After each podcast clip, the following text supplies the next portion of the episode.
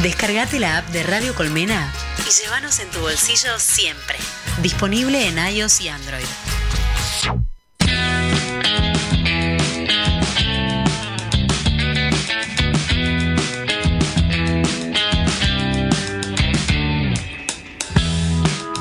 Cuánto de libertad, cuánto de límite, cuánto la solución, cuánto el problema,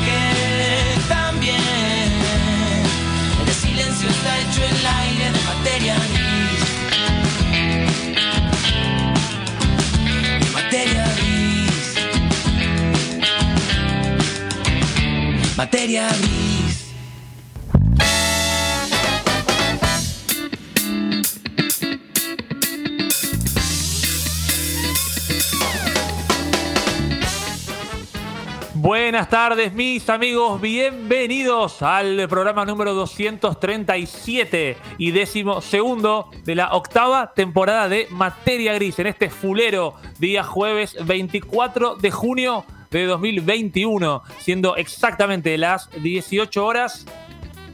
Dos minutos en la ciudad autónoma de Buenos Aires y con una temperatura, estimo, debe estar merodeando los 12.6. Y me la juego eh, Saben ustedes que algunas personas pesimistas suelen manifestar que es mejor estar solo que mal acompañado y sin embargo no se toman el tiempo ni de observar, ni de recordar, ni de añadir que es mucho mejor estar bien acompañado que solo y yo estoy extraordinaria y virtualmente acompañado. Es virtual, pero es real. La presencia de ella, esa mujer que ustedes saben es historietista y publicista y que en épocas de sus primarias, ella me dijo, eh, previo a que ustedes puedan escucharla, hoy me puse bella y yo no me di cuenta porque siempre lo está eh, y no puedo distinguir que eso progrese porque ya no parece haber progreso posible a esos niveles. Eh, decía, esta mujer que en épocas de su primaria, eh, era fanática del dictado, ustedes ya lo saben, y de ahí derechito pasó a escribir libros que se venden eh, a montones por todo el país y que siguen disponibles en todas las plataformas virtuales y también en las librerías de todo el país. Ella, que en una mano trae su globo impinchable y lógicamente en la otra trae la pluma con la que escribe los libros y la historia presente y futura de Materia Gris.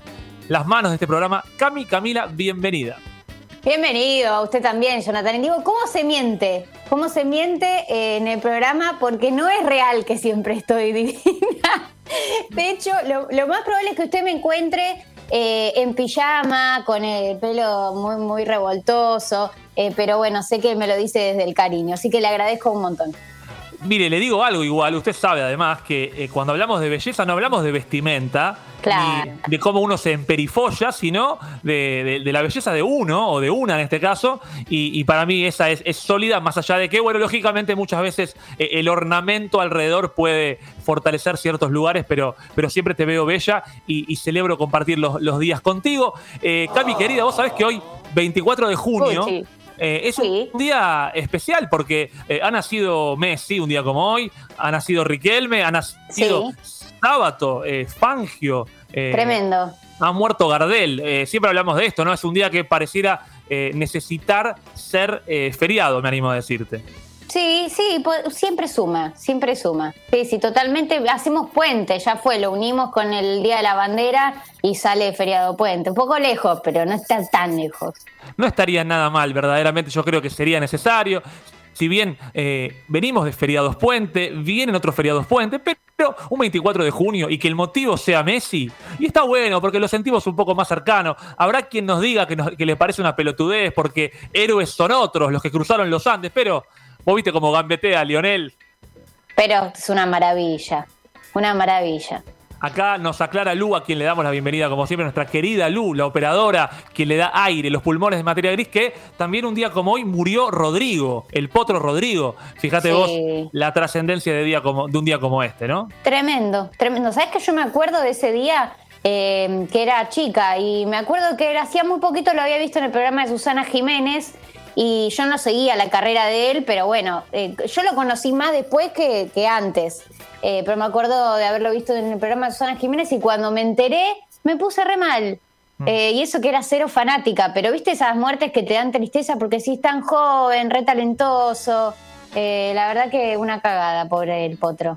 El club, el club de los 27, creo que había fallecido a sus 27 años, realmente Sí, muy correcto. joven. También nos cuenta Lu que hoy cumple el Duki. eh, bueno, Increíble, sí. no, no me imagino un feriado por el Duki tampoco todavía. Ojo, ojo, Está ojo, está haciendo méritos. años. Cumplió 25, porque lo vi en un posteo que hizo Filo News eh, hoy a la mañana, cumplió 25 años. Ojaldre, porque no sabemos en qué se puede llegar a convertir este gran artista, así que eh, tal vez hoy no un feriado, hoy más por Messi, pero en el futuro re puede ser. Es verdad Vamos que sí, hay que darle tiempo. Tiene solo Sí. 25 años, no lo puedo joven. creer. 25 años. ¿Quién pudiera? Diría algún, algún adulto como yo en este momento. Eh, como siempre, quiero preguntarte, Cami, si viviste algún hecho eh, extraordinario o fuera de lo común en la semana que pasó. Tuve una clase de canto ayer, que hacía años que no tomaba una clase de canto eh, y me conectó con, con esa parte musical este, que él tenía bastante olvidada y oxidada, así que muy hermoso fue. Fue un momento muy lindo. Qué bien, qué bien esto que me contás. Es algo no extraordinario a lo largo de toda tu vida porque has hecho canto en el pasado, pero hace mucho que lo tenías eh, un poquito olvidado, digamos. Sí, total. Estar adentro de un estudio hacía un montón, ¿no? así que muy hermosa experiencia. ¿Y usted, señor Jonathan Indivo, qué hecho extraordinario tiene para el día de hoy? Te quiero contar, porque vos sabés que mi vida es mucho más ordinaria que la tuya. Siempre Lo sabés creo. también, sí, un poco sí. Igual vos sabés que la ordinariedad para mí no es un aspecto negativo de la vida, porque la vida tiene gran parte de rutina, pero estoy viviendo un hecho que mucha gente ya vive hace tiempo, pero para mí es un hecho extraordinario real, porque desde el sábado tengo eh, en mi casa una nueva compañera, además de Ingrid, eh, es otra compañera eh, para Ingrid y para mí, que es una perrita. Ah, yo dije, pintó trío y, y me lo estás contando así al aire, tan, tan levemente, tan livianamente. ¡Ay, una perrita! es un programa para la familia, Camila. Camila Perdón. Levato. Sí, me olvido que estamos eh, antes de las 10 de la noche. en horario de protección al menor, mientras me disculpo porque tenía planificado presentarte como Camila Levato, eh, Oh. pero esto sucederá el próximo jueves seguramente. Camila Levato te decía que recuerdes que es un programa para la familia, horario de protección al menor. Sí, aparte, vos sabés, conociéndome, que no lo contaría al aire, creo, si algo así sucediera. Este, Aparte, una perrita, tipo, cada vez peor se ponía la cosa, pero dejémoslo pasar. Contame de tu perrilla, eh, ¿es adoptada? es adoptada, se llama Amo. Loli Espinaca. eh, no, me encanta. Y, y la verdad que estoy viviendo un, un- suceso para mí extraordinario. Yo sé que mucha gente ya conoce lo que es la vinculación con animales. Eh, yo la conocía desde afuera, miraba de costado, pero lo estoy disfrutando un montón, te quiero decir. Eh, feliz, pletórico de amor y de pelos de perro. Qué hermoso. Uy, sí, que, que es, el, es, el- es la única contra de las mascotas, porque la verdad que no me gusta mascota, ya, ya expiró. Eh, para mí el término mascota es como que ya no. Eh, pero es el tema de tener un perrito en casa o una perrita en casa. Sin pero duda que bueno, sí. Te el amor que todo lo puede, todo lo el, compensa. el amor todo lo puede. Ya hemos limpiado vómito eh, y Oh. han pasado solo cuatro días, pero, pero de verdad que, que vale mucho la pena y lo estoy disfrutando un montón. También me doy cuenta cuánta gente eh, se manifiesta eh, conocedora del mundo canino y te empieza a dar consejos casi como si tuvieras un hijo de qué es lo que tenés que hacer, cómo tenés que educar. Es que Eh, es casi como un hijo, o sea, sí. lo es. Bueno, vos sabés que mi padre y mi madre te, te discutirían seriamente esto que decís, pero no puedo negarte que en la interacción familiar un poco funciona de esa forma porque uno está constantemente marcándole una línea, tratando de imponer cierta autoridad. Hay ciertas líneas eh, de adoctrinamiento muy diferentes. Está claro que el amor y el cariño es el, el eje fundamental de toda, de toda relación, sea eh, perro humano, sea humano humano, eh, pero en este caso, viste que está el que te dice, mira, vos tenés que siempre tratar de felicitarla cuando hace algo bien, eh, y, y por ahí va, ¿no? Por el lado del amor, y quienes te dicen, tenés que agarrar un diario y decirle, no, firme, Ay, no no, categórico. Este, hay un montón de- sistemas. Pero Te ¿cómo- digo que. Sí. No, te digo que el tío machirulo de la mesa familiar te diría para que vayan practicando. Así con el guiño, ¿no? Qué miedo, qué miedo ese tío machirulo y esa manifestación. Eh, pero la verdad que te digo, eh, es verdad que uno, más allá de para qué practica, con un perro para algo practica también, ¿no? Si bien tiene su propia esencia y su propia vida, te- me, decía una amiga Sole, a quien le mando un gran abrazo, que eh, son maestros los animales y te enseñan cosas todo el tiempo. Incluso el otro día yo estaba un poco tenso y vino como, bueno, todo el tiempo nos abraza porque es muy cariñosa. Oh. Eh, ya te voy a mandar la foto. Te juro que quería eh, contarte de esto. Me, me salía de la vaina, pero dije, no, va a ser el evento extraordinario que te voy Me a contar. encanta. Este, ya te voy a mandar Bien la foto. guardado, bien guardado. Bien guardado, claro que sí. Y, y vos sabés que la consigna de hoy tiene que ver con la autoridad, eh, respecto a qué autoridad se respeta, ¿no? Y, y a quién respetamos. Y en este caso, eh, una de las cosas que me han explicado en, la relación con los caninos es que deben entender la jerarquía, ¿no? Deben saber que eh, son los, y esto dicho con cariño, los últimos orejones del tarro, y deben entender que los favorece hacerte caso. Que si te hacen caso, la van a pasar bien. Eh, ahora, en la vida no debería ser así. Que alguien haga caso porque lo favorece. Eh, no debería, no, porque existen cosas como la conciencia, la moral. Pero, pero bueno, debe estar, lamentablemente debe estar la autoridad porque necesitamos límites, es así. El otro día me contaba Ingrid que en una situación laboral de alguien a quien ella conoce, es una persona que, eh, voy a tratar de resumir la situación, pero una persona que no estaba yendo a trabajar un día determinado, correspondía que lo haga, correspondía que vaya, pero de la empresa le dijeron que si no iba, le descontaban 10 días de trabajo por faltar uno. Eh, y yo pensaba al respecto, por un lado tenía que ir a trabajar y el argumento no era sólido, pero también una exageración imponerle una pena de 10 días de descuento. ¿Qué crees que hizo la persona? Faltó. No, fue a trabajar. Ah, mire usted. fue Mire a usted. trabajar porque, y ahí está el tema, ¿la empresa impuso autoridad o impuso miedo? Eh, miedo, diría yo. Coincido, ¿no? Como que en definitiva, lo que pasa es que esos son los elementos o los argumentos que utilizan los amigos de la mano dura, ¿no? Como que si yo te pongo una sanción muy flexible, muy laxa, vos la vas a saltear. En cambio, si te juego con descontarte 10 días de laburo, si te corto la mano porque robás, si me voy al oriente lejano y te mutilo, si sos infiel, tal vez no seas infiel, tal vez no robes, tal vez no faltes, pero sos un infeliz también así.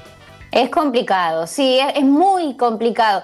Yo estaba pensando mientras decías esto de las empresas que anteriormente a la pandemia como que le tenían terror al home office, ¿viste? Esas empresas tal vez más, más, más convencionales, más, más de antes, más tradicionales, que eh, pensaban que home office significaba que la persona se iba a estar rascando. Y claramente en pandemia hemos descubierto que, que no es para nada así, al contrario, a veces se termina laburando más horas que, que de la otra manera. Pero bueno, faltar al trabajo, no sé cuál será la, la situación de esta persona, pero faltar al trabajo sí es un montón. Sin dudas, igual eh, que te descuenten 10 días también es un montonazo. También, obvio. Ahora, el tema, y esto es materia gris, es cómo hace uno para tener autoridad siendo eh, equilibrado, flexible, laxo. Tal vez laxo no es la palabra, pero eh, nosotros estamos, creo que estamos de acuerdo. Ni te lo pregunto y ya sé tu respuesta. Ambos dos estamos en contra de la mano dura. Eh, y lo que a veces da bronca es que la mano menos dura no tenga tantas eh, repercusiones positivas, ¿no? Como, che, dale, quiero imponer sanciones menos rígidas y vos me las salteás. No me obligues a ponerme más duro, ¿no? Hay algo ahí en el humano que complica las cosas. Sí, pasó mucho en pandemia también con las restricciones, como bueno, damos hasta acá tales días, este, antes de, con fin de, de fines de semana hasta tal horario, y había gente haciendo clandestinas, haciendo cualquiera, se fueron los casos a la mierda y tuvimos que volver a la restricción total, que no solo en Argentina, en el mundo, ¿no? Porque en el mundo eh, no, no, no es que la culpa es de los argentinos, pero sí, pasó un montón eso. Y también creo que la autoridad ha perdido cierta. eh, no sé si cierto lugar o cierto valor. Pienso, yo recién cuando te presentaba hablaba de la, la época de la primaria. ¿A vos te pasó como a mí que, que cuando llegaba la maestra vos tuvieras que decir buenos días, señorita maestra. ¿Llegaste a eso o ya no fue esa Sí, sí, sí, sí, eh, lo recuerdo. No sé si era siempre, pero, pero sí, me acuerdo de, saludar y sí me acuerdo de ser muy respetuosa mm. de la señorita y de, todos, en realidad de todos los profesores, profesoras que tuve, eh, una vez sola me echaron del aula por hablar y me di una vergüenza, porque para mí era como, ¿cómo yo voy a estar haciendo algo malo y me van a poner una mala nota en la libreta de comunicaciones? Y bueno, nada, después lo dejé ir, pero era muy así cuando era chiquita, ¿viste? Muy de respetar así las, normas. ¿Qué pasó, Camila? ¿Qué pasó? y me rebelé, bueno, dije, basta de estas normas, estas reglas, se dan toda la mierda. Hay que, hay que rebelarse un poco, sin duda. Un poco, sí. Sí, porque aparte el, el buen alumno, no te digo el abanderado, pero la persona elegida como mejor compañero, también en el sistema escolar eh, te diría que lo puedo asociar un poco con el sumiso. Y mirá que yo era. Pará, que yo fui, yo era la mejor amiga de compañera casi todos los años. Era. Y yo también, y yo también. yo era, yo era un buen alumno para los maestros, era ideal, porque no podía demasiado. No quilombo, ¿viste? Claro. Siempre de buen humor, ahí estaba, sentadito, sentadita. Ay, qué.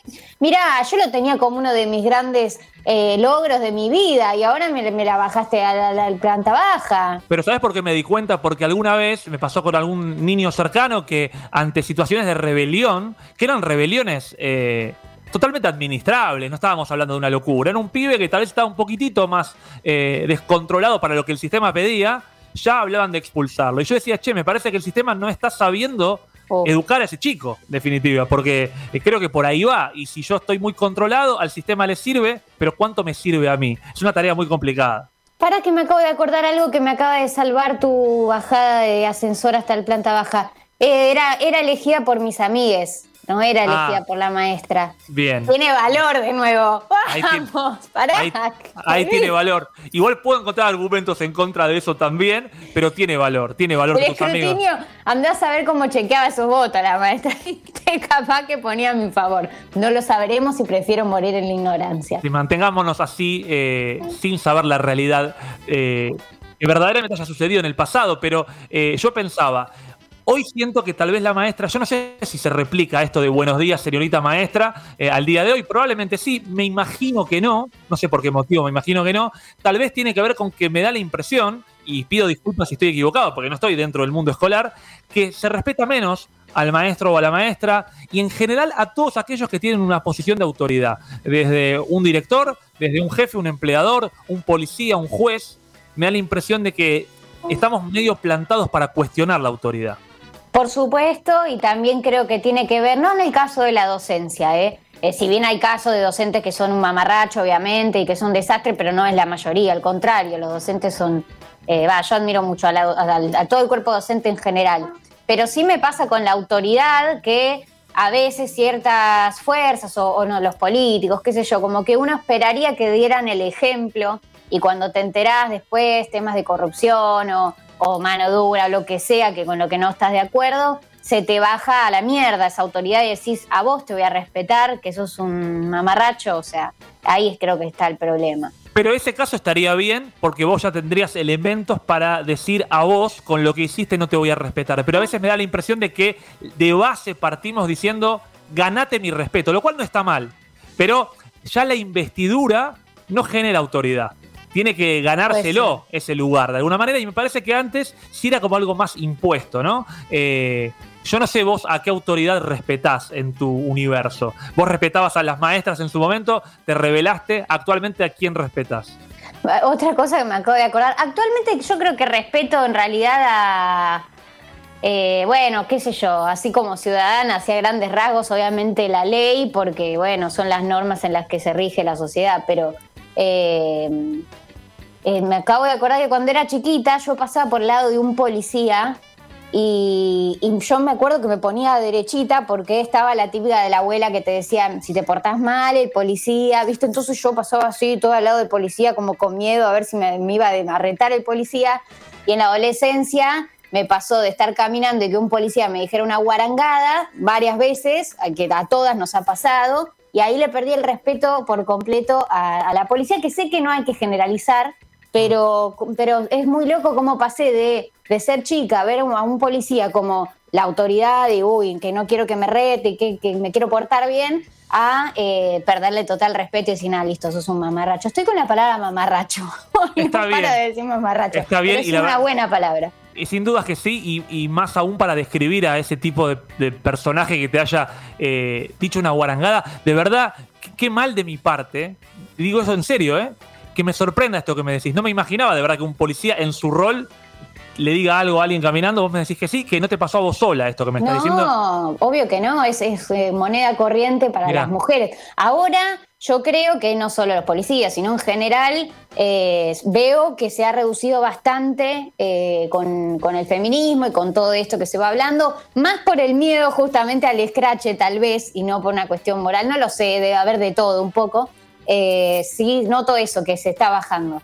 Pero... Bueno, igual viste que muchas veces la autoridad eh, se empieza a instalar, tal vez a veces, y podemos pensarlo, es una evaluación que hacemos nada más, desde cierta imposición al principio, ¿no? En definitiva, poder ayudar o obligar, ¿por qué no?, a ciertos hombres que repriman ciertos comentarios, ciertos comentarios, tal vez al principio sean signos de represión, pero con el tiempo se transforma en algo más genuino. Eso. Yo me acuerdo cuando era chico, que eh, tuve, el, va, era chico, era, sí, adolescente, entraba a la juventud, tenía interés por la filosofía, me compré un libro y fue el último, el primero y el último, eh, no porque fuera malo, sino porque para mí era suficiente eso. Se llamaba Invitación a la Filosofía.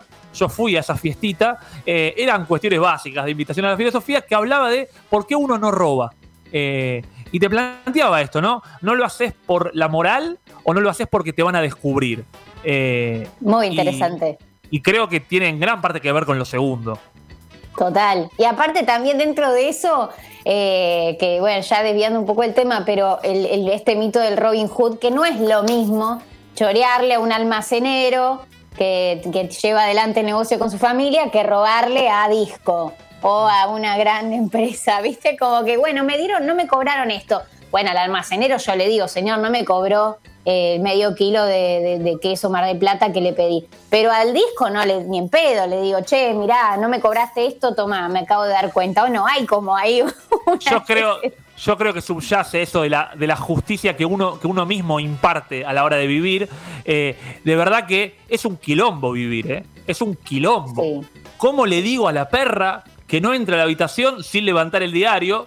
Y le digo, no, vení, toma un golocán si no pasás, ¿no? Eh, es un sistema complicado porque a veces requiere de un pequeño golpe- golpecito para decirle no y de pronto entiende y la vida es más sencilla. Sin embargo, está claro que no avalamos para nada ni el maltrato animal, ni el maltrato humano, ni ningún tipo de maltrato, pero eh, es complejísimo vivir, cómo poner eh, límites y dar libertad, por ejemplo. Es un quilombo gigante. Ay, mal, ni me imagino. eh, o sea, entiendo que con el diario lo que dicen, yo no tuve perro nunca en mi casa, pero sí mis viejos, y entiendo que eh, con el diario lo que le decían a mi hermano al principio, el veterinario, es que no le duele, pero con el ruido como que se asustan. Entonces, pero igual, es regresivo darle con un pedazo de, qué sé yo, por más que sea papel, no sé, como la, la acción no deja de ser la acción de golpear. Entonces es feo, es muy feo hacerle eso. Eh, dicen, pero bueno, no dicen sé. que lo, debo, debo admitir que lo hice en alguna oportunidad eh, y he marcado cierto territorio, pero ya no lo repito por suerte, fueron el, primer día donde quería adueñarse de cada sillón eh, y ya tiene el suyo, ya tiene el suyo y después lo que tiene es muchísimo amor y mucho cariño eh, y es verdad, un poco lo que te plantean es que nunca, nunca, gol- primero que, que el golpe no sea un golpe, que sea esto de claro. de hacerle entender que no a determinada cuestión. Y después también que no asocie el golpe con tu mano. Por eso la idea de tener un diario. Que no, que no sea tu mano el reflejo de una posible agresión.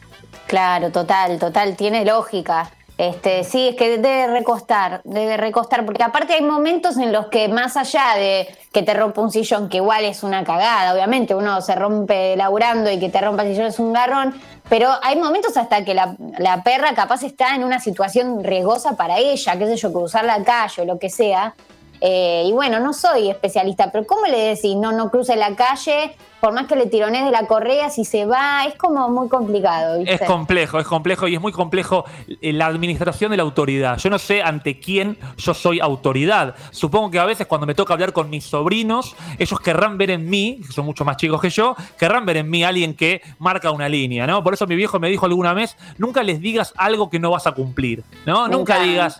eh, y, y me parece excelente esa idea, ¿no? Como, y si vos vas a decirle, no puedes decirle nunca, hoy no vas a cenar, porque tiene que cenar. Y es un Ay, tipo de- no, eso eh, me parece terrible, por sí. favor.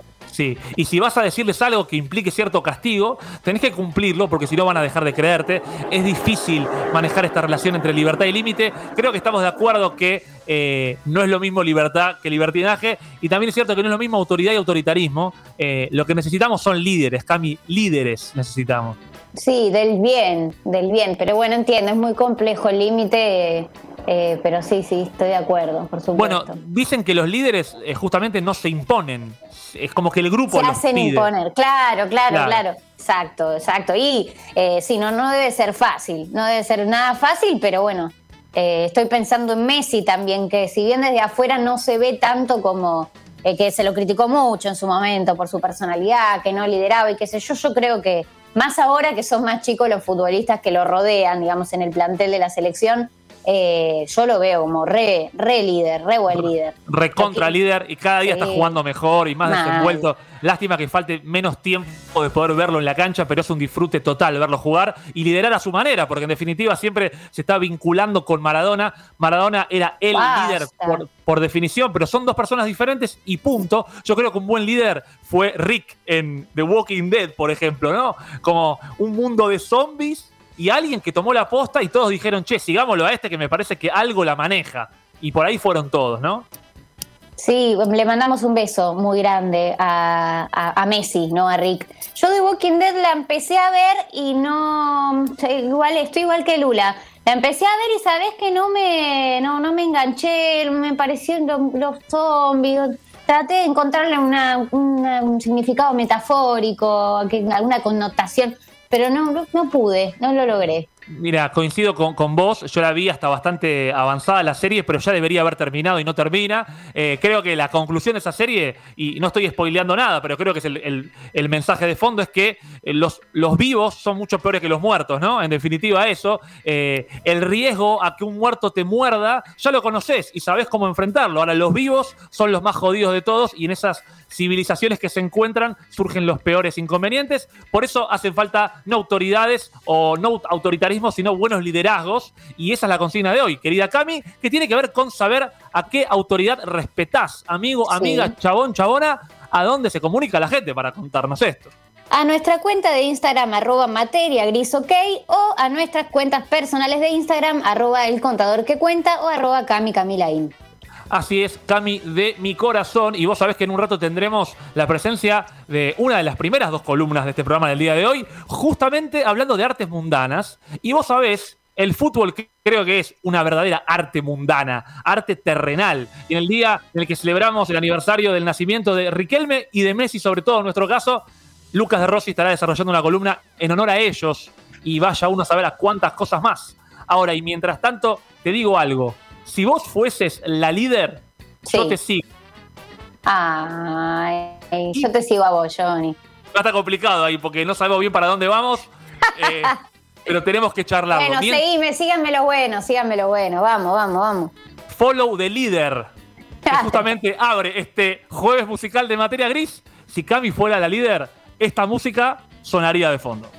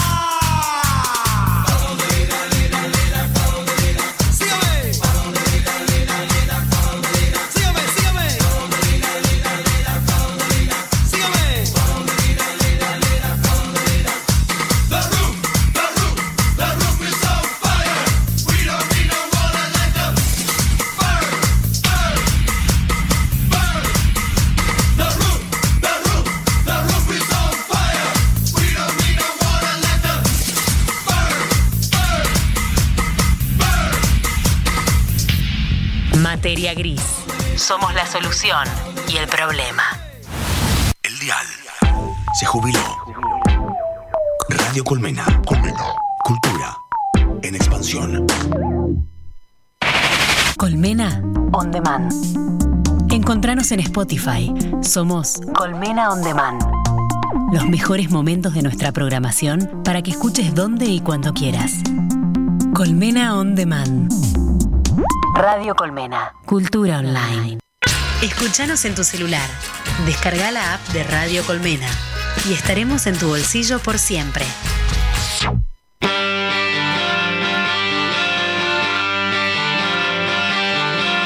Cuando despliega sus alas, va al barro. Y cuando se embarra, vuela. Llega Lucas de Rossi, el hombre que viene a darnos una patada voladora y marcial de artes mundanas.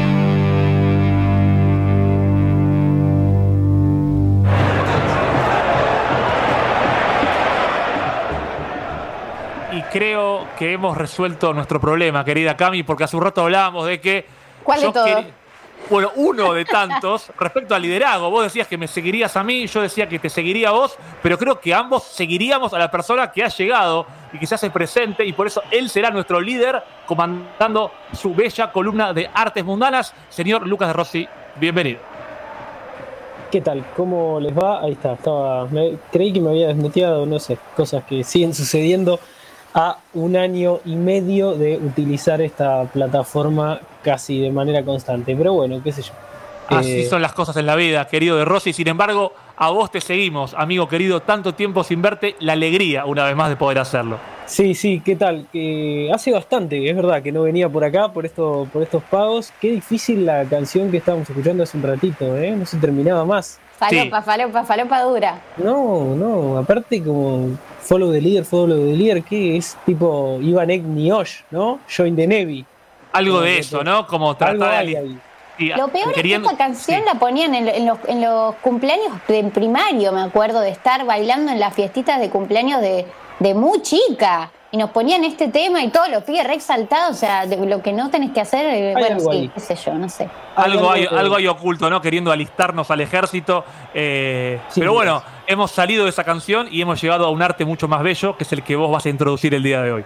Sí, eh, vamos a lo que nos compete. Em, voy a decir que hubo casi una imposición para el tema de la columna. No, casi una imposición, no, hubo una imposición empíricamente del tema del que había que hablar en la columna de hoy. No te olvides era- de Rossi que yo soy ex- experto en impuestos. Sí, sin dudas, sin dudas, y lo, y lo dejaste bien claro cuando, cuando me dijiste, mira, se va a hablar de esto, como arreglate, vos hacer lo que puedas, fíjate, fíjate cómo te sale, pero la cosa va por acá.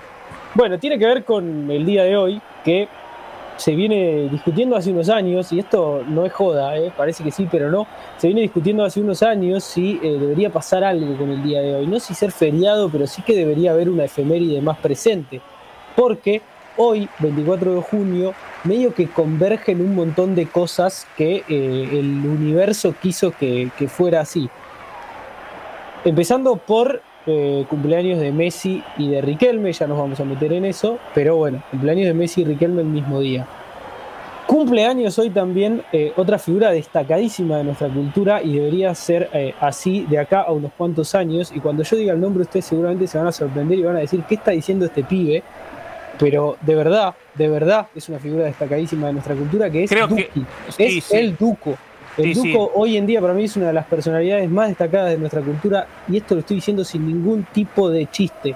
Es un pibe que con 24 años eh, llevó a lo máximo el movimiento de trap de nuestro país y que ahora encima está tomando conciencia del referente que es. Digo, síganlo a Duki ahora, escúchenlo, véanlo, realmente está tomando conciencia de ese referente que medio que le impusieron, porque él no quería ser referente, pero ahora está tomando conciencia de, de- de ese lugar y me parece fantástico. Y además que sacó un disco impresionante este año desde el fin del mundo, que de verdad es un discazo que se los recomiendo eh, efusivamente. Bueno, eh, hoy también se conmemoraría el fallecimiento de, se conmemora el fallecimiento de Gardel, se conmemora el fallecimiento de Rodrigo, Y hoy también, un día como hoy, nació Ernesto Sábato y me estoy olvidando de alguien seguramente. Fangio. Y Fangio, exactamente. Y hoy nació Fangio. Bueno, evidentemente algo tiene que suceder con el día. Te de agrego, te agrego algo más. Eh, un día como hoy, en el año 1990, Canigia eludía a Tafarel y ganábamos los octavos de final del Mundial 90, te quiero decir. Ahí está, mirá, el gol de Canigia. Bueno, viene bien esto que me decís, porque el señor Jonathan Indigo, en esta cosa de imponer, que le sale tan bien, dijo, che, hoy es el cumpleaños de Messi y de, vamos a hablar de Messi, tenés que hablar de Messi. Tenés que hablar de Messi, me dijo, tenés que hablar de fútbol y tenés que hablar de Messi. Bueno, eh, paremos un poco. ¿Usted Perfecto. vio de Rossi los, los regalos que recibió Lionel Messi en el día de Sí. su cumpleaños? Sí, vi el video, vi el video de Messi, me pareció eh, muy tierno que él lo suba a sus redes sociales y también me pareció muy divertido lo que hicieron sus compañeros. El mejor de ese video es igual es Agüero, que hoy por hoy para mí es el mejor tipo de nuestra selección. Eh, por cómo streamea, por cómo comunica en redes sociales, es el mejor tipo, es me- el mejor tipo que tiene hoy nuestra selección y el mejor de ese video fue Agüero. Que cuando está llegando al final él se tapa y dice, bueno, dale. Lo rajó, lo rajó todo. Que hay que ir a dormir. dormir, claro. Bueno, pero digo, hoy es cumpleaños de Leonel Andrés Messi. Y hay que hablar de fútbol. Esto es un desafío, ¿no? Porque mm, ya hablé de fútbol anteriormente acá, pero lo hice vinculado a Fontana Rosa y a la literatura, que es eh, lo más fácil por donde podemos vincular al fútbol. Pero hay, hay una pregunta ahí dando vuelta en las redes sociales a partir de, de- esta columna que, que también hizo el querido Jonathan Indigo, que es, ¿el fútbol es arte? Bueno, vamos a zanjar la cuestión de movida. Yo les voy a decir que sí, que el fútbol es arte y que cualquiera que dude que el fútbol es arte, bueno, debería escuchar esta columna hasta el final, porque por supuesto voy a justificar mi respuesta. Pero acá, y en este imperativo también que hay en materia gris, en el que hay que ser grises, yo saco absolutamente todo el gris de este programa y les digo, el fútbol es un arte. Y eh, vamos a profundizar en esto. El fútbol es un arte, punto número uno, porque inspira a otros artes. Claramente, eso está eh, clarísimo en un montón de eh, disciplinas artísticas, no solamente en la literatura, de la cual ya hablamos, que eh, los cuentos de Fontana Rosa, los cuentos de Soriano, los cuentos de Ariel Sher, Pelota de Papel ahora con los deportistas escribiendo cuentos, que se viene la cuarta edición, ya la anunció Ariel Sher y anunció la cuarta edición de Pelota de Papel. También lo hace con eh, la ilustración, acá hablando con nuestra querida Cami Camila, de hecho tu primer libro es de fútbol, ¿o no? ¿Sabes que sí? El segundo, en verdad, pero Bueno, el primero que, est- que- que estuvo en, en librería, sí, es correcto, Susana.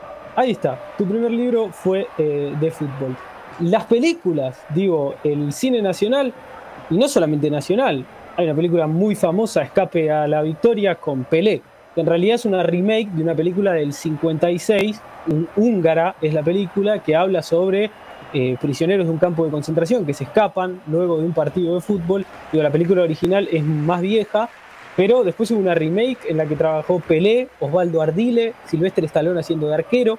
Eh, bastante bizarro todo, pero la película está bien. La original está mejor. Digo, vayan a ver primero la original, después vean a Stallone siendo arquero, eh, que es muy divertido. Cuando era chico me contaron, yo no la había visto, había una película con estos protagonistas y yo pensaba que era joda. Stallone atajando y No, no. Pelé en una película. Y es cierto, es real. En lo más mínimo. Después, eh, Jason Statham también va a atajar en una película de más o menos te- este tinte, eh, que también es una remake de Golpe Bajo. Golpe Bajo, la original es de los 70, con Bar Reynolds. Después vino esta remake con Jason Statham atajando, que era británica, por eso jugaban al fútbol. Y después llegó la de Adam Sandler, eh, que fue más fiel a la historia original y en la que Bar Reynolds también vuelve, pero no haciendo el mismo personaje de la de los 70, eh, pero ahí otra vez se vuelve a jugar al fútbol americano, otra vez volvemos a tierra eh, estadounidense para contar la historia, pero la de 2001, eh, que se llama Tiro Penal, es británica y por eso juegan al fútbol. Y ahí Jason Statham es quien ataja. Bueno, las películas, ni hablar, y digo nuestro cine nacional, hace poco, eh, hace unos años se estrenó eh, El Hijo de Dios, un western eh, bíblico futbolero que se los recomiendo al, empírica, efusivamente, perdón, se me están confundiendo las palabras.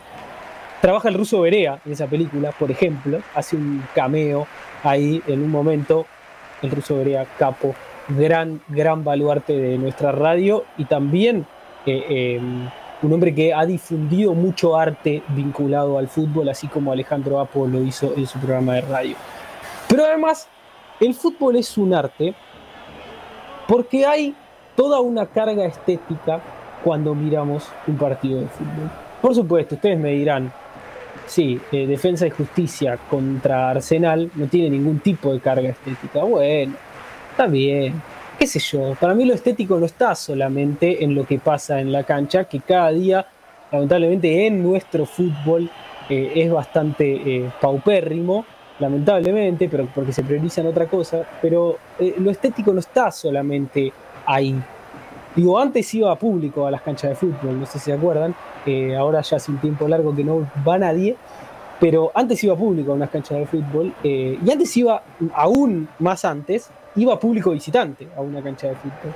Y eso le agregaba un color y una estética y una literatura y un arte que es difícil encontrar en otros deportes.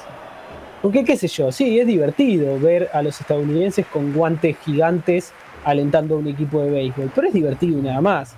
Em, es divertido ver eh, no sé, al público en los Juegos Olímpicos gritando por los 100 metros llanos. Pero para mí es divertido nada más.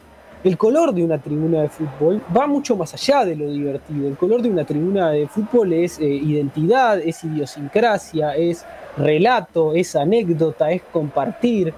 Es también un universo de oscuridad. Eh, y, tampoco nos podemos correr de eso. Digo, es un universo donde hay muerte, donde hay violencia, donde hay insultos, donde hay homofobia, donde hay transfobia, donde hay racismo.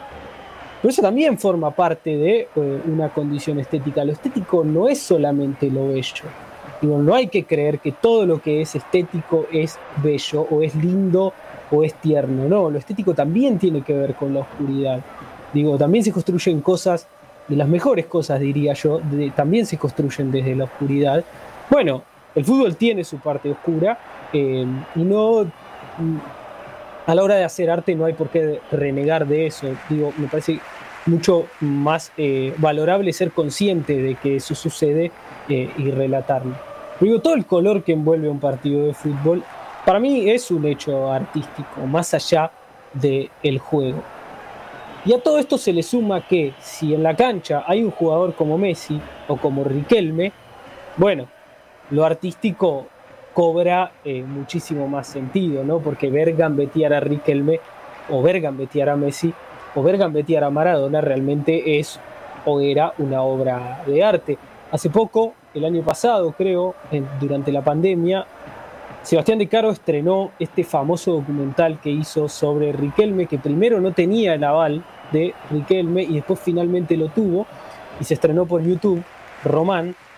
Y fue un documental que eh, tuvo un montón de críticas de los hinchas de Boca porque era, eh, hiciste un documental de Román y lo desperdiciaste, arruinaste todo, sos un desastre, sos un... bueno, y un montón de otros insultos eh, que no voy a reproducir ahora, pero ya se imaginan, ¿no? Hablando del cuerpo de Seba de Caro y de todas esas cosas, ¿no? Eh, bueno, ah, pero, pero, ¿qué había pasado con este documental?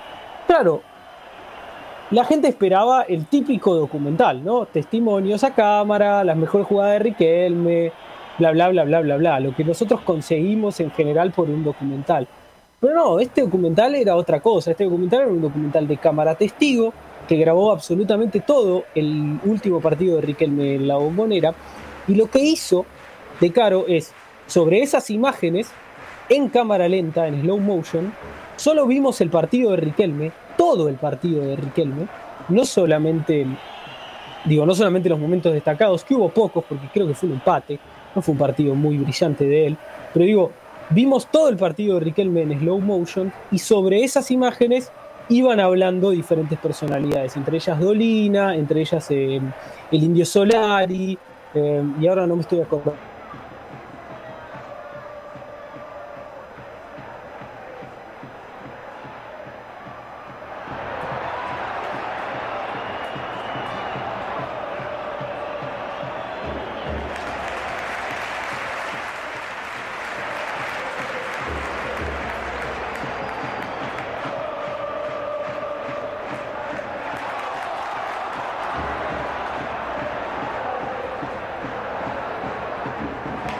como Riquelme en una cancha de fútbol.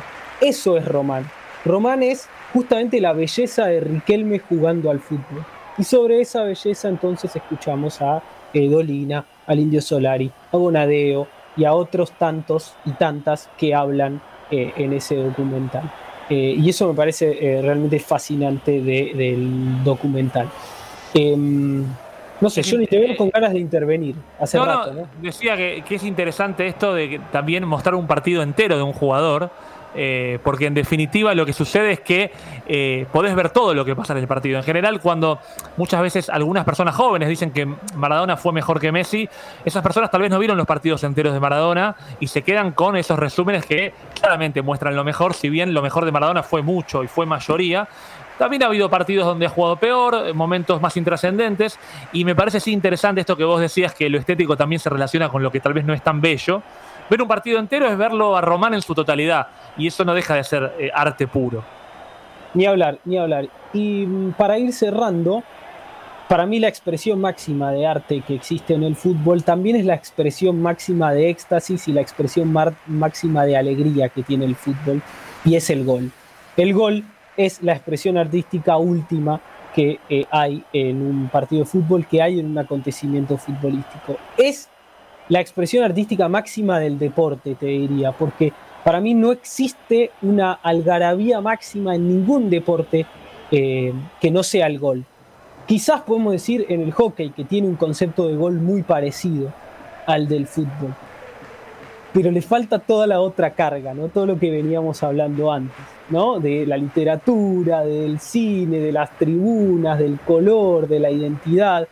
Le falta toda esa carga que es una carga cultural, es una dimensión, dimensión cultural del fútbol que muy pocos deportes los tienen, por lo menos en eh, Latinoamérica, en nuestro país eh, y en algunas regiones de Europa. Hay una carga cultural muy grande detrás del fútbol que eh, ningún deporte creo que puede equiparar. Y dentro de esa carga cultural entonces aparece el gol como expresión máxima de la alegría en el fútbol y también me parece que es la expresión eh, máxima del arte. Y justamente esta semana, el martes, a las 16.09, nuestro país vivió un acontecimiento bastante particular.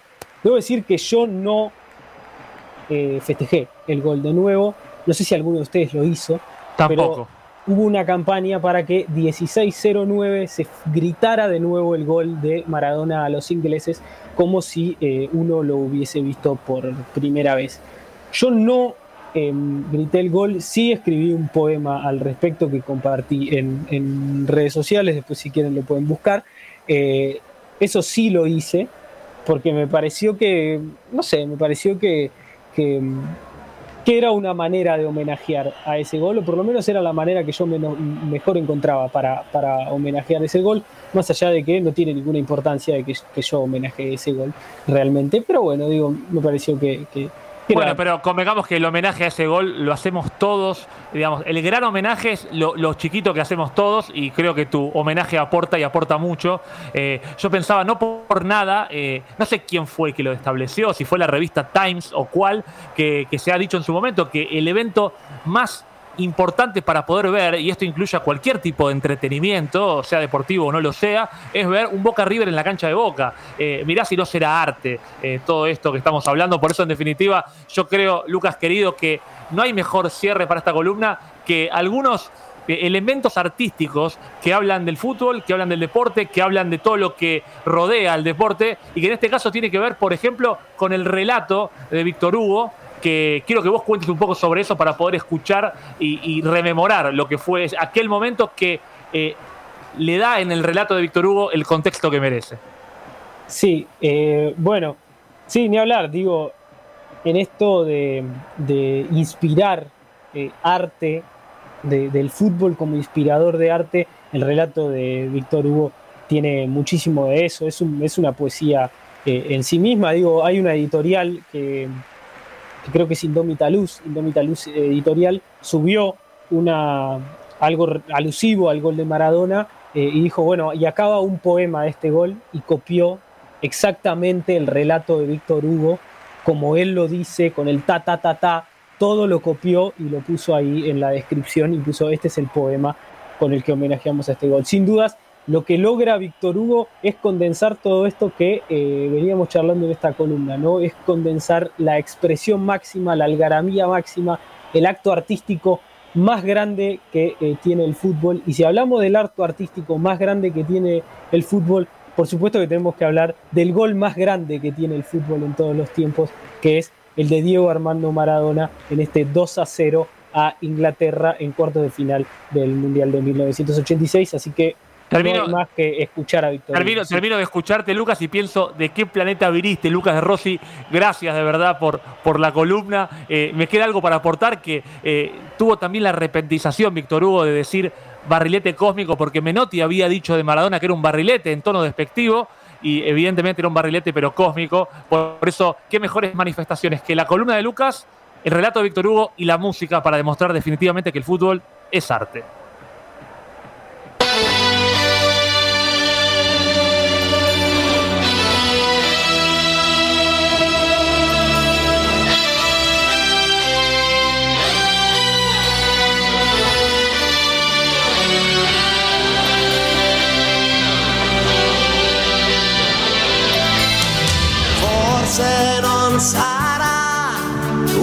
Una canzone a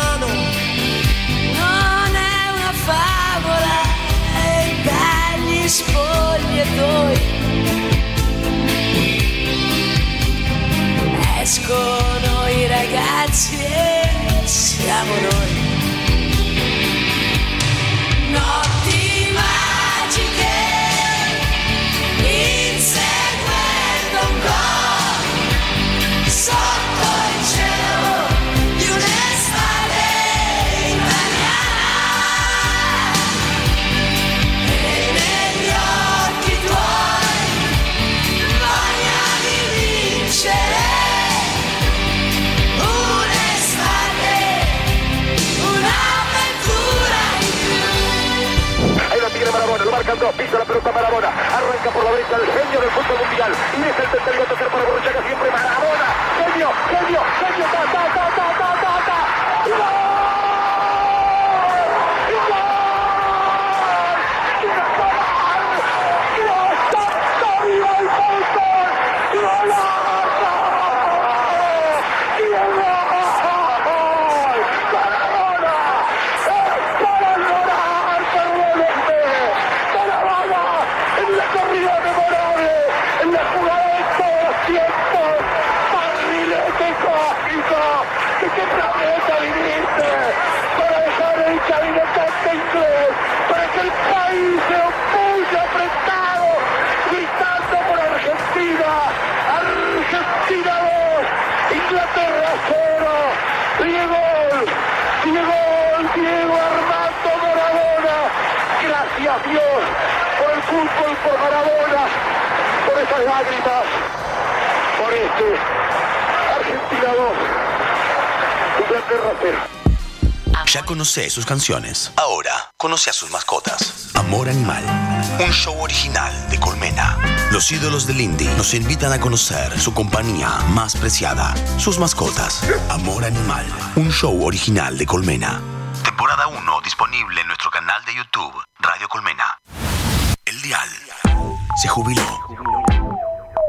Radio Colmena. Colmena. Cultura. En expansión. Descargate la app de Radio Colmena para estar al tanto de lo que importa. Disponible en iOS y Android.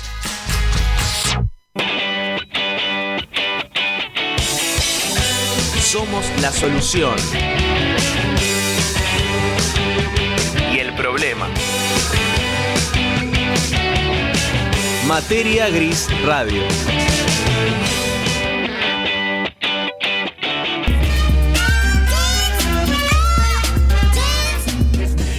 Y continuamos con el materia gris del día de la fecha.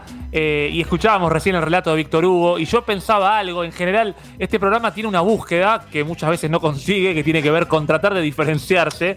Y está claro que poner el relato de Víctor Hugo eh, seguramente es algo que hayas visto o escuchado en, el tiempo cercano. Digamos, es muy habitual que en este último tiempo se haya replicado ese, ese relato. Sin embargo, qué lindo es escucharlo. Pero qué lindo es escucharlo. Cuánta emoción siente uno incluso de una situación que no hemos vivido. Yo en lo personal tenía tres años cuando sucedía aquel momento mítico eh, y al día de hoy, esto es real, eh, se me ponen los pelos de punta, eh, no dejo de sorprenderme de lo que genera un jugador de fútbol y un relator, en este caso, esa combinación y un puño apretado en un país y un barrilete cósmico viniendo de otro planeta cuánta magia espontánea, cuánta magia sentida y cuánta magia que 35 años después sigue tan vigente en nosotros. De verdad, Cami, yo no sé vos cómo lo vivís de tu lado, pero me parece eh, hermoso ser redundante al hablar de, de- de- aquel gol. No, increíble. Lo escuché 200 millones de veces, pero hay un momento en el que piel de gallina, piel de gallina tremendo. Eh, qué lindo hubiera sido vivirlo. Yo ni nací, ni había nacido, se hacía la joven en instantes. Pero no, en serio, no, ni había nacido, pero qué hermosura, qué hermosura.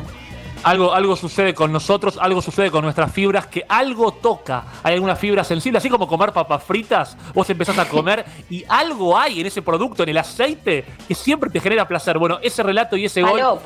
Eh, es falopa. Alguien, alguien está laburando en eso y está haciendo algo que nosotros no sabemos y estamos consumiendo repetidamente. Pero ahora sí, ¿sabes qué? Es momento de jugar. Y por eso quiero la cortina pertinente para introducir este bello momento.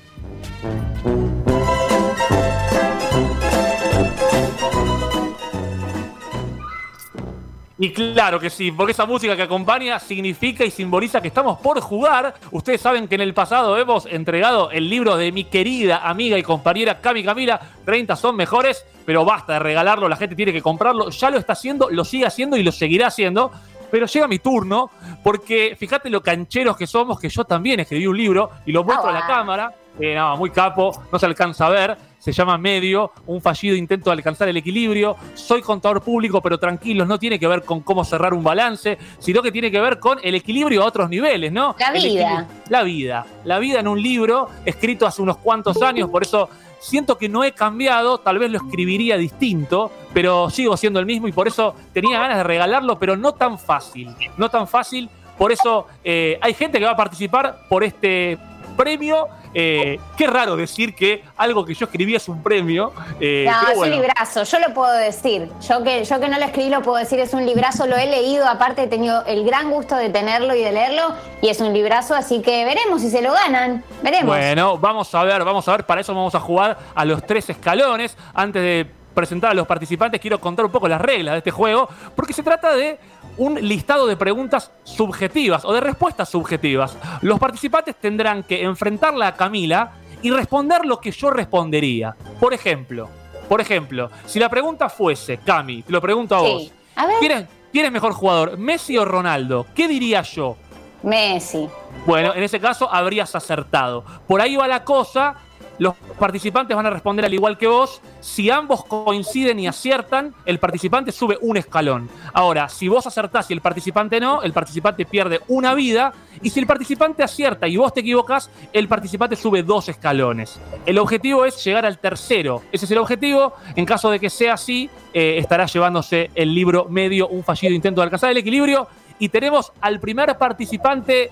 Matías anda por ahí. Buenas tardes, buenas noches, Mati. Bienvenido. Te tenemos muteado, me parece, ¿eh? te quiero decir. Hola Johnny, ¿ahí me escuchás? Perfectamente, bienvenido, Hola, ¿cómo Mati. están? ¿Todo bien? Estaba muteado, estaba muteado. ¿Cómo anda todo? Todo tranqui, por suerte, escuchando el programa y bueno, enterándome que voy a tener que competir contra eh, Camila, nada menos. Nada más y nada menos. Veremos igual, porque esto es exigente para ella más que para vos, porque teóricamente ya me conoce un poco y debería acertar las respuestas. Vos me conocés menos, veremos quién gana este juego. Si te parece, vamos con la pregunta número uno en este caso. Por favor, por favor. A ver, pregunta número uno, que es la siguiente. En helado, el dulce de leche es mejor granizado, con nueces, con brownie o con almendras. Acordate que tenés que responder lo que respondería yo. Tenés que tratar de imaginar qué puede elegir este conductor. Eh, yo creo que pediría sin duda el dulce de leche con almendras. Con almendras. Bien, eso es lo que opina Mati. Señorita Camila, eh, a ver usted, ¿por cuál se inclina? Repito las opciones. Granizado, con nueces, con brownie o con almendras. El dulce de leche en el helado. No voy a responder lo mismo que el Mati de Flores, eh, así con artículo, o sea, autodefinido el participante, Sí, sino que eh, voy a responder eh, de dulce de leche granizado, señor Jonathan Indio. Usted responde granizado. Bueno, evidentemente acá hay alguien que pudo. A ver, tal vez se equivocaron ambos. Tal vez uno acertó y el otro no. La respuesta correcta. Granizado, sin dudas, porque los otros son dulce de leche con obstáculos. A mí no, me jodan. Yo con nuez quiero- es lo más. No, no. Es el uno con nuez para mí. Sí, Mati, escúchame. Estás comiendo dulce de leche, tranquilo, disfrutando, y de pronto te aparece una cosa dura en el medio. No me Pero el granizado, el granizado te pegan el palo igual, son de chocolate partido. Bueno, pero el chocolate se va derritiendo. En cambio, la nuez es un poquito más compleja, déjame decirte. Pero me Eh, gusta el crocantito ahí que se mete entre medio de la pasta, o sea, tiene una onda gastronómica pensada. Yo pensé que ibas a ser un tipo más, más complejo, más complicado. Granizado lo veía como algo, no sé, Más para básico, la gente más- común, más para la gente Sí, común. sí. Escuchame, Mati, yo soy, por eso. yo soy de las milanesas con papas, así que eh, por ahí, eh, por ahí que es mucho más sencillo. Igual todavía no has perdido, tenés más vidas todavía contigo para ganar este juego, Bien. pero no has podido avanzar un escalón, estás en el escalón cero en este momento, pero todavía hay chances. Por eso pregunto en este caso, la siguiente pregunta es la siguiente. Eh, esta pregunta es muy compleja. Sigo yo, no ¿no? Participando. Seguís participando vos, seguís participando vos. joya. Sí, sí, vas vos. La pregunta es la siguiente. Si sos una persona de buen comer y tenés cinco empanadas, dos de carne, una de queso y cebolla, una caprese y una de pollo. ¿En, en qué orden las comes? Es la pregunta. Acá no hay opciones. Insisto, cinco empanadas, pregunta de lo más complejo que te pueden hacer en la radio. Créeme que esto nunca se hizo en radio. Cinco empanadas, ¿en qué orden las comes? Tenés dos de carne, una de queso y cebolla, una caprese y una de pollo. Pará, pero tengo que responder como responderías vos. Yo creo Exacto. que vos. Acordate duda, que soy más básico de lo que pensás, ¿eh? Más básico de lo que yo pienso. Bueno, eh, para mí arrancarías por la caprese, que es lo más tranca. Después la de queso y cebolla, y irías subiendo la apuesta. Eh, las de carne las comerías las dos juntas al final, como para que te quede el mismo gusto. Y la otra no me acuerdo cuál me dijiste. ¿Queso y cebolla? Pollo, pollo. Ah, no, arrancarías con la de pollo entonces. Pollo, caprese, queso y cebolla y las dos de carne al final, para que no te quede todo junto. Bien, bueno, es una Muy posibilidad. complicado. Te digo que me gustó el argumento igual. Estoy Igual hay muchas variables, cinco, cinco empanadas hay muchas variables ya. Y bueno, pero soy un hombre de buen comer yo también, te quiero decir. No podía ejemplificarlo con solamente tres. Eh, mientras tanto, te cuento que Camila está pensando, está evaluando. Eh, a ver, Cami, ¿qué opina usted? Estamos activos. Yo eh, iría primero con la de carne, como para hacer el sanguchito, ¿no? En una estructura. Primero la de carne, después vendría Pero caprese. perdón, usted está, usted está respondiendo lo que respondería usted o lo que respondería yo. Lo que respondería usted, señor Jonathan, Bien, Indigo, arroba el contador que cuenta, arroba material ok, arroba ya me quedé sin arrobas. Camila, Empanada Cami, de Camila, carne. in. Sí, bien. Carne, cebolla y queso, caprese, pollo y la de carne me la guardo porque ya la he comido, pero si tengo hambre me la vuelvo a comer al final. Bien, les quiero Ah, no, no me la vuelvo a comer porque no es la misma. pero Sí, la claro, si no, sería bastante extraño que usted haya, Es un eh, poco raro. haya vomitado y vuelto a comer. Eso no va a suceder. Y les quiero contar para tranquilidad de Mati en este caso, porque Sí. si Mati pifiaba, tal vez perdía el juego, pero ambos han perdido. Ah, Dejar una empanada afuera ya era otro level de complejidad. Eso Eh, era muy. No, era conocerte a una intimidad terrible ya. a tal nivel no llego, a tal nivel no llego, pero sí algo Cami entendió de mi lógica, solo que no fue perfecta la suya, que es dejar la carne en las esquinas, primera y quinta, ¿no? Como para poder eh, distribuir al equipo, ¿no? Juego con dos laterales bien abiertos, bien abiertos. Y después en el medio, la de pollo, porque un poco la de pollo y la de carne un poco se asemejan. Yo necesito separarlas, distanciarlas. Entonces es carne, ahí la segunda puede ser cualquiera de las que tiene queso, pollo, la otra que tiene queso y finalmente carne. Esa es la forma apropiada de comerlas. Estuve muy cerca, boludo. Estuviste cerca, pero bueno, fíjate Bueno, que vos... siempre se aprende algo. Yo, la verdad que hubiera comido de otra manera, pero tiene un sentido, tiene un sentido. Creo que así se, se aprovecha más todo, todo lo que es carne, ¿no? Viste, viste que así, así tiene más sentido el, el comer. Lo que pasa es que uno está ansioso y ya como que medio no distingue los gustos, pero esto eh, requiere organización. Y la organización en el mundo de hoy creo que es muy valiosa. Mati, todavía seguís en juego, no has perdido aún, no has perdido aún. Y vamos con una más. Una vida igual, ya. Complicado. Mirá, esta pregunta es por demás eh, subjetiva, por demás subjetiva. ¿Qué medio de transporte es más rápido? ¿El avión, el taxi, el subte o el colectivo? Tenés que pensar qué respondería yo. Insisto, repito, ¿qué medio de transporte es más rápido? ¿Avión, taxi, subte o colectivo? Eh, yo creo que dirías que el subte es más rápido, porque debes haber tenido que tomarte unos cuantos subtes para zafar muchas veces y, y me parece que es el que te zafa, ¿no? Que es el que en 10 minutos de golpe estás en el centro y no, no podés creer cómo, pero... Y el Bueno. avión como que no te lo tomás nunca, el avión es...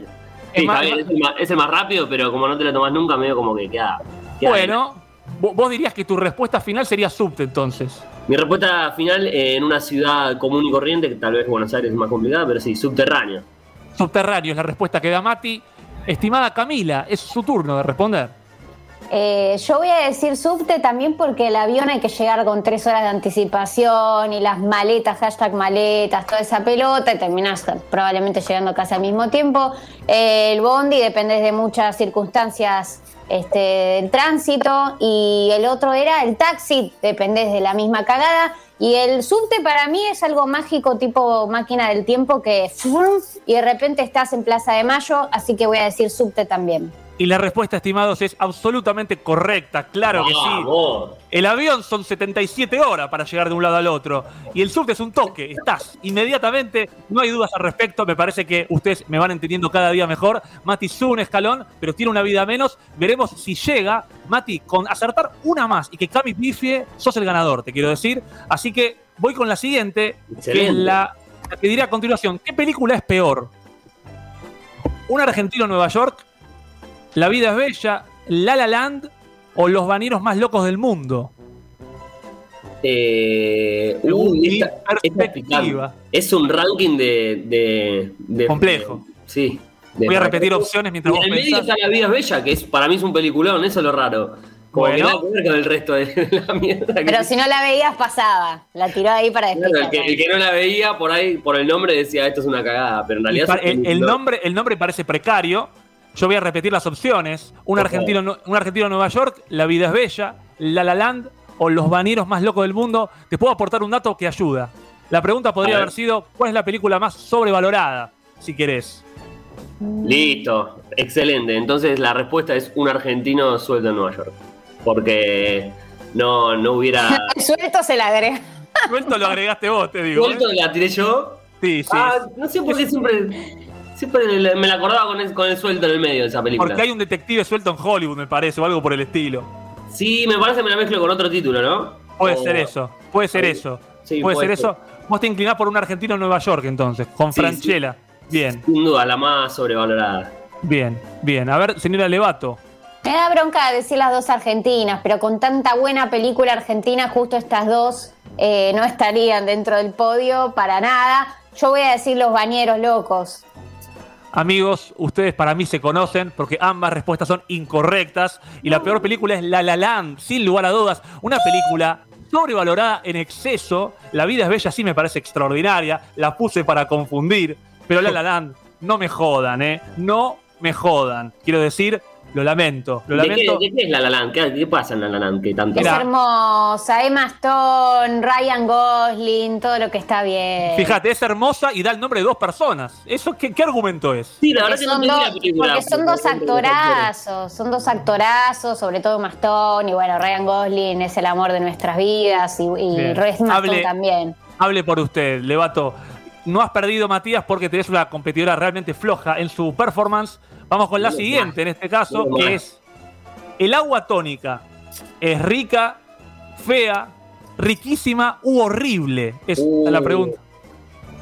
Ok. Bien. Eh, yo creo que.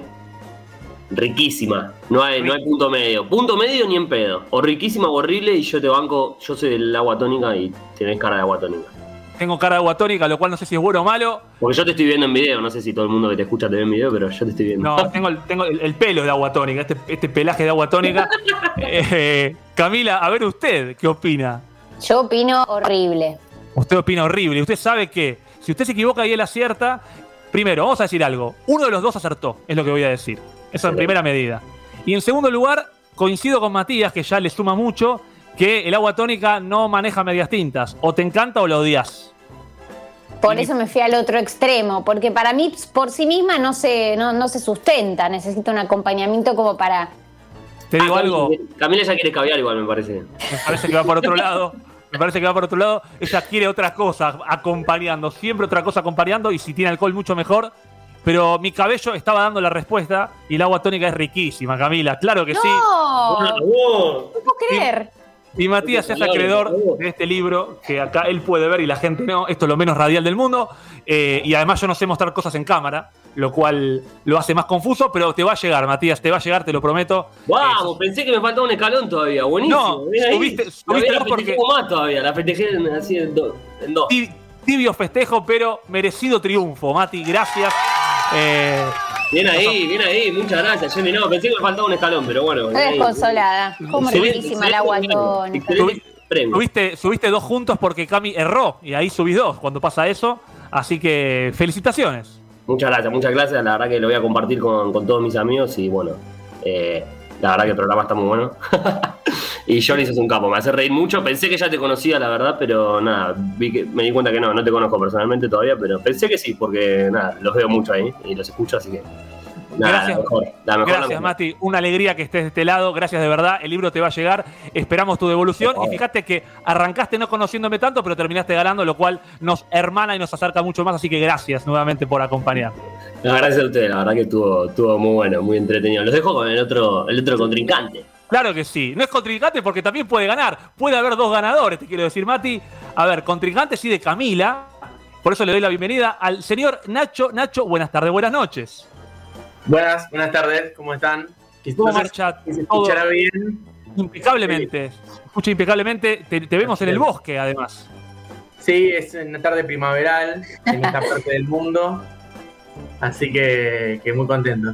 Qué bien, qué bien. Te cuento que leer un libro en el bosque puede ser una experiencia eh, de verdad subyugante. Así que me, in- me imagino que estarás interesado en ganar. Por eso vamos a arrancar rápidamente con la primera pregunta, que es la siguiente. ¿Cuál de los siguientes días es mejor? ¿Sábado, viernes, domingo o jueves? ¿Sábado, viernes, domingo o jueves? Responde el señor Nacho. Eh, yo creo que el viernes es mejor que todos los otros días. Bien. Porque está a la puerta de un fin de semana. Bueno, me gusta que ya tenés. Ah. Ese es mi argumento, ¿no? Bien, Nacho argumenta, acuérdese, estimado Nacho, que usted tiene que responder lo que respondería yo, pero encima lo argumentó desde su perspectiva, tal vez coincidamos en perspectiva. Estimada Levato, es su turno. Yo, conociéndolo, diría que el día jueves, por un lado porque es nuestro queridísimo programa, y si no me voy a las piñas, y segundo porque es la puerta a la puerta al fin de semana y usted es una persona muy ansiosa, así que me la juego con el jueves. Bien, bien. Me interesan ambos argumentos. Ambos argumentos son muy buenos. Ambos deberían ganar. Creo que esos dos días son dos de los tres mejores que hay, claramente.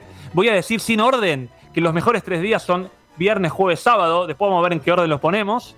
Pero el mejor, el mejor, mis amigos, es el viernes. Es el viernes. Eh, y por eso Nacho ya suba dos escalones rápidamente. eh, porque sí, en definitiva, somos ansiosos y siempre estamos especulando con lo que va a venir. Y el viernes representa lo que va a venir. El sábado, eso que esperábamos ya pasó. Eh, así que de expectantes como somos, el viernes es la respuesta y el argumento también es pertinente. Así que Nacho suma dos escalones con suma prestancia. Como, como Messi gambeteando, como Riquelme tocando la pelota, eh, plena calidad en la respuesta. Pero ojo, que esto todavía no ha terminado. Vamos con la pregunta número dos, que es la siguiente. ¿Cuánta Eh, presión? a ver, esta pregunta es compleja.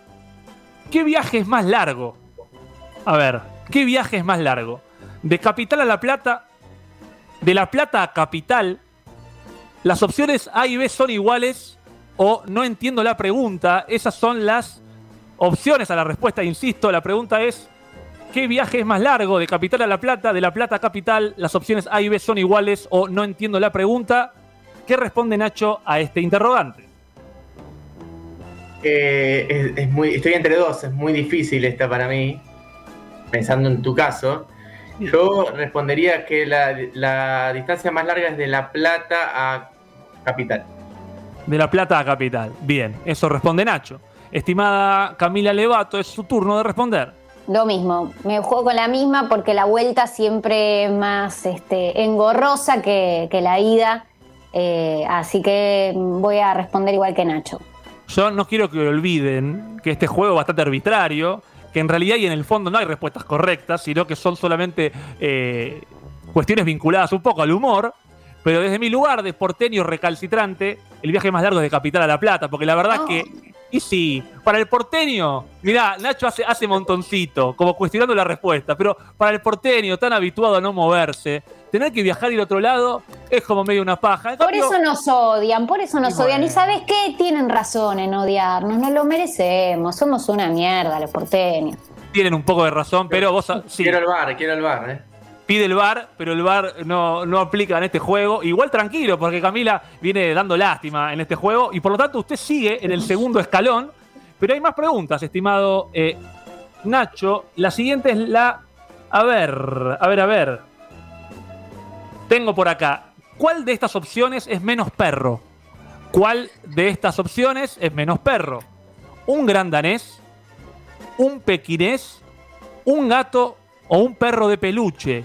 Esa es la pregunta. Insisto y repito para el oyente que está de ese lado, ¿cuál de estas opciones es menos perro? ¿Un gran danés? ¿Un pequinés? ¿Un gato o un perro de peluche? Adelante Nacho.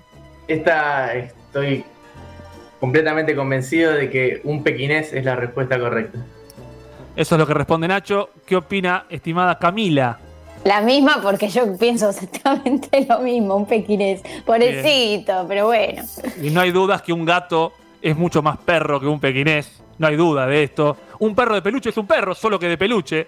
Pero un pequinés, no me jodan, ¿eh? No me jodan. Es tan poco perro como La La Land, una buena película.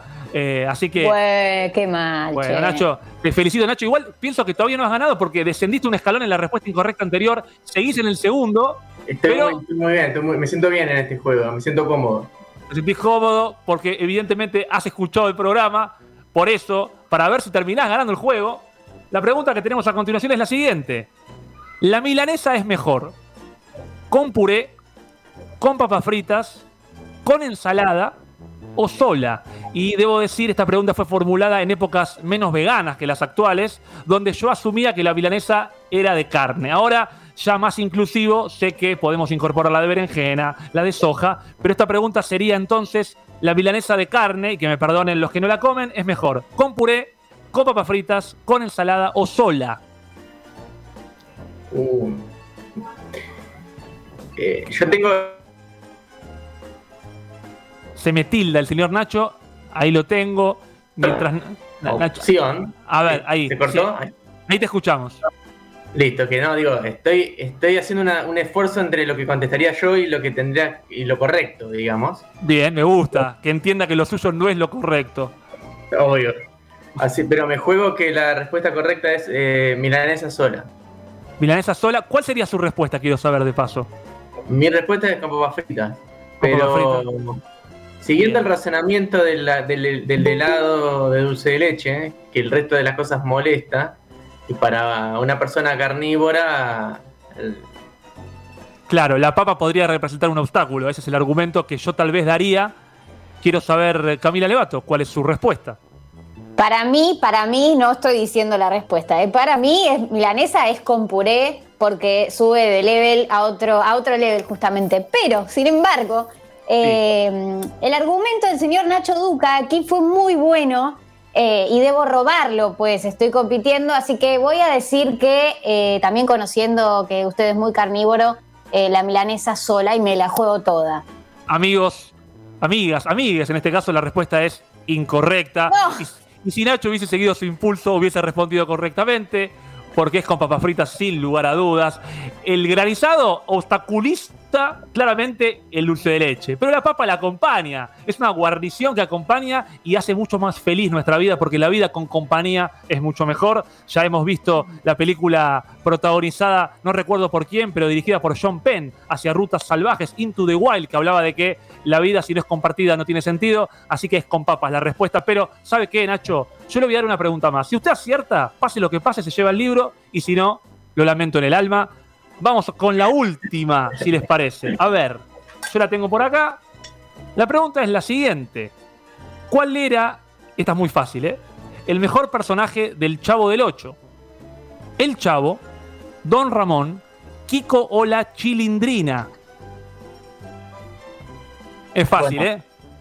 De nuevo, si tuviese que contestar, no está mi personaje favorito entre esas opciones. ¿Cuál pero es? juego- ¿Cuál es? Mi, mi-. Mi personaje favorito es.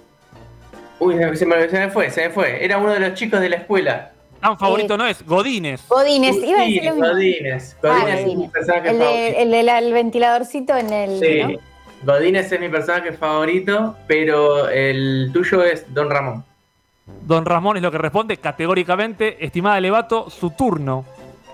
Yo voy a decir Don Ramón porque es de los cuatro que usted mencionó, me parece el mejor personaje, sí. Y la verdad es que han acertado y por eso Nacho se hace acreedor de un libro medio más. Libro entero hemos regalado, medio para Mati, medio para Nacho. Gracias a ambos.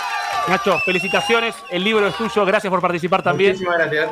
Una alegría gigante. Pronto la, la producción se comunica con vos para acercarte el libro. Un placer. O sea, nosotros. O sea, nosotros mismos. Muchas gracias. Gracias, Muchas Nacho. gracias. Gracias a ustedes. Saludos. Gracias, Nacho querido. Matías, Nacho, ganadores eh, destacados de la jornada. Se llevan un libro entero, medio para uno, medio para el otro. Y en un rato componemos el soundtrack, el soundtrack de la vida, porque llega Marcos Romano, Materia Gris. Antes de eso, la música que ya está creada la escuchamos como introducción a la columna de Marcos Romano.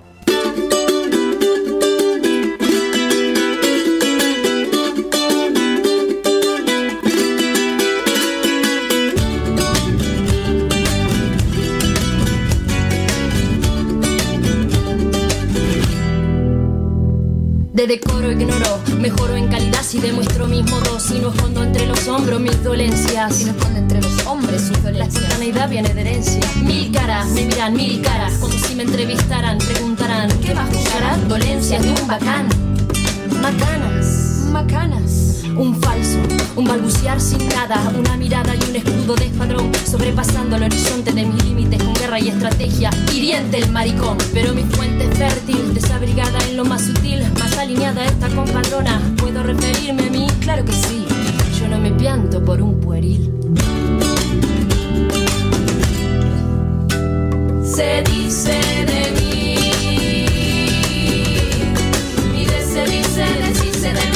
mí, se di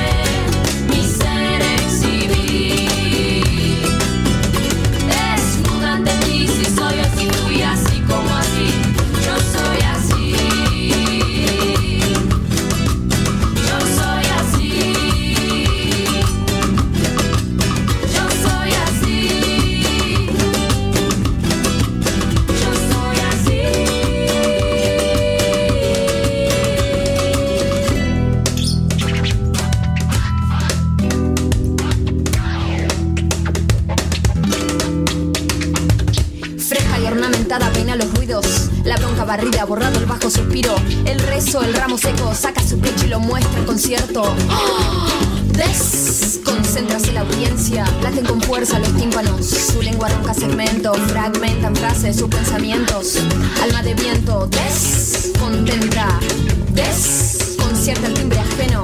El ajeno de algunos propio, el agujero resuelto en lo obvio, un robo, un novio. La necedad de borrarse en otro, la carencia refleja hielo. El objeto quieto, la vanidad es un reto para quien incompleto encuentro.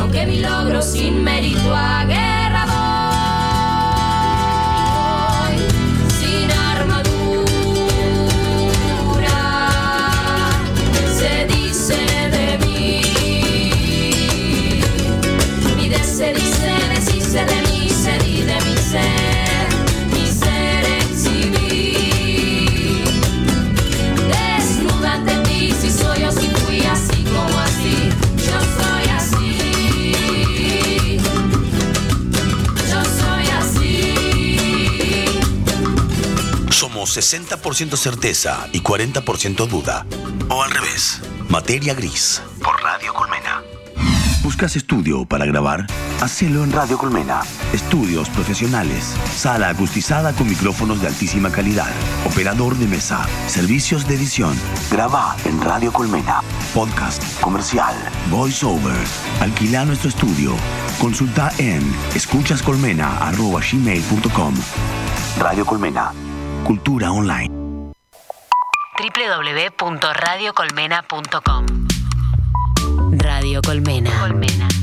Cultura en expansión. Colmena.